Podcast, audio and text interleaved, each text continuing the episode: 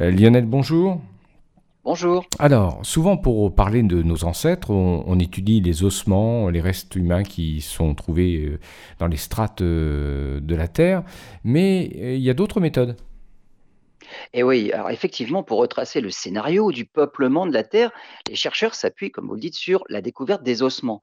Et bien maintenant, ils utilisent aussi les bactéries. On parle toujours des bactéries en mal, mais il faut savoir que notre intestin, notre estomac contiennent des bactéries qui aident à la digestion.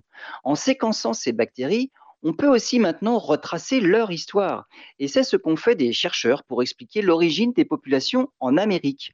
Il s'avère que l'une des populations de bactéries présentes chez un peuple indigène en Amérique était aussi très courante chez les humains en Sibérie. Cette découverte suggère que la population américaine en question a une origine sibérienne et probablement probablement même une issue d'un même mouvement migratoire il y a 12 000 ans.